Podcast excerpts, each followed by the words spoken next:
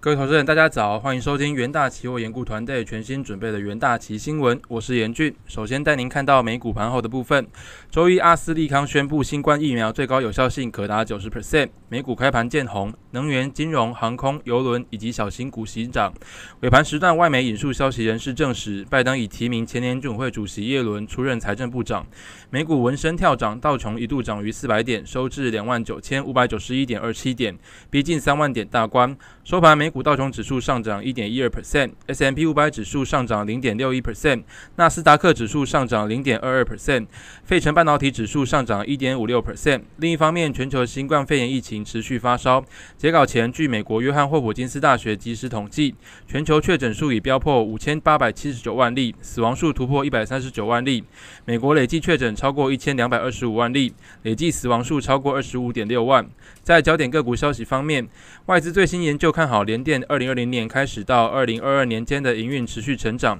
促使联电 ADR 暴涨二十点二四 percent 至每股六点九五美元，刷下历史新高。美国 FDA 批准雷杰纳呃纳荣制药的抗体鸡尾酒紧急授权，其股价上涨零点九四 percent。另一方面，投行看好未来电动车需求重大变化，提高特斯拉牛市目标价至一千美元后，特斯拉周一盘中触及五百二十五点一五美元，创创下盘中。新高，中场收红六点五六 percent 至五百二十一点七三美元，刷下历史新高纪录。而其他电动车概念股也全数翻扬，未来涨逾十二点四五 percent 至每股五十五点三八美元，刷历史新高。小鹏汽车涨三十三点九二 percent 至七十二点一七美元，一刷历新高纪录。另外一方面，Snapchat 推出类似 TikTok Feed 功能的 Spotlight 新服务，激励 Snap 上涨二点一九 percent。而在台股 ADR 的部分，联电 ADR 暴涨二十点二四 percent。台积电 ADR 上涨二点九四 percent，日月光 ADR 上涨三点一一 percent，中华电信 ADR 上涨零点二六 percent。再来看到纽约汇市，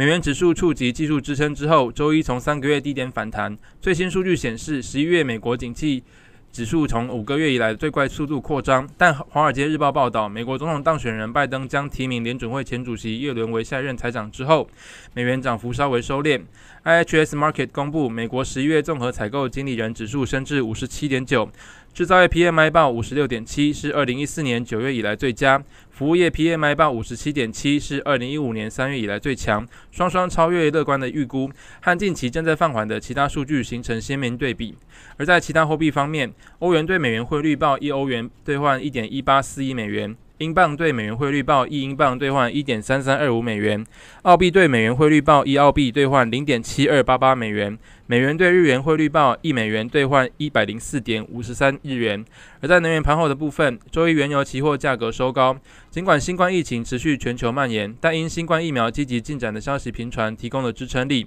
根据道琼市场数据，WTI 原油期货创八月二十六日以来的最高收盘价。而布兰特原油则登上三月五日以来最高点。不过，在各地如火如荼开展的新冠疫情，预计将让美国周四感恩节活动还是减少，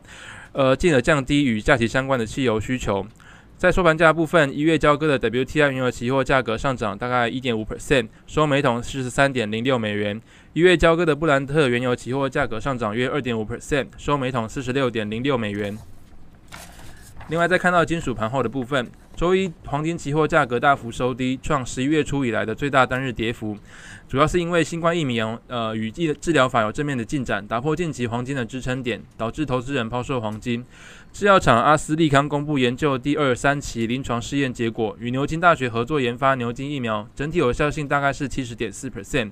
超过二点四万名受试者参与这个牛津疫苗的临床试验，疗效的期间分析指出，当受试者接种较低剂量的疫苗时，会出现大概九十 percent 的有有效性；若接呃若接种比较高的剂量，则出现六十二帕的有效性。所以综合起来的整体有效性大概是七十点四 percent。目前仍然不确定这个高低剂量的差异为何。收盘价部分，十二月交割的黄金期货价格下跌一点八 percent，收每盎司一千八百三十七点八美元。十二月交割的白银期货价格三下跌三 percent，收每盎司二十三点六三三美元。十二月交割的铜期货价格上涨一 percent，收每磅三点二五八美元。而在国际新闻的部分，特斯拉纳入标普五百指数后，股价大涨。彭博亿万富翁指数显示，四十九岁的创办人马斯克身价在周一达到一千两百七十九亿美元，超越微软创办人比尔盖茨，排名世界第二。而光是今年以来，马斯克的身价就暴涨一千零三亿美元，增幅是傲视彭博亿万富豪榜上任一名富豪。而在仅仅今年一月，马斯克在榜上呃在榜上的排名也只有三十五名左右。另外，马斯克身价约四分之三来自特斯拉持股，该公司市值已经逼近五千亿美元。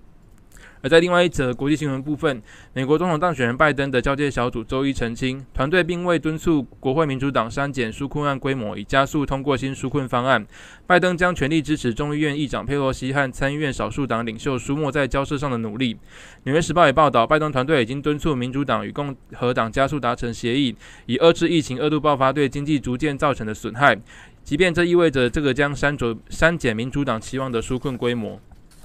而拜登发言人也随后在该报道之后表示，那个报道是有误的。他在声明中表示，拜登全力支持议长和少数党领袖寻求通过二点二兆美元的新一轮纾困案。拜登与贺锦丽上周五和佩洛西以及舒默才进行会谈，表示民主党同意国会需要在选后的博压会议中通过两党同意的新纾困方案。最后是经济日报头版的部分，外资转卖大盘创五高。美元走弱，国际资金流入亚洲股汇市，外资昨日台在台股中值连二卖，转为买超一百零八亿元，带动台股写五高，指数盘中与收盘同步创历史新高，市值历史新高，历年十一月涨点最大，外资十一月买超金额史上第七，外法人上调第四季指数目标到一万四千两百到一万四千五百点，明年第一季上冲一万五关卡。美国辉瑞药厂新冠疫苗的那个。传出最快十二月就能施打，美元走弱与资金流入亚洲股汇市。昨日台股由台美经济对话确认半导体领域为双方优先合作项目的利多，外资加码金元三雄、台积电、联电与世界先进，指数朝一万四扣关。开盘约半小时即大涨两百零四点，至最高一万三千九百二十一点，为静观情切，指数涨点压缩，中场仅上涨一百六十一点，收一万三千八百七十八点。盘中与收盘指数同创历史新高，法人则预期今日指数将再次挑战一万四。以上就是今天的重点新闻内容，谢谢各位的收听，我们明天的元大旗新闻再见，拜拜。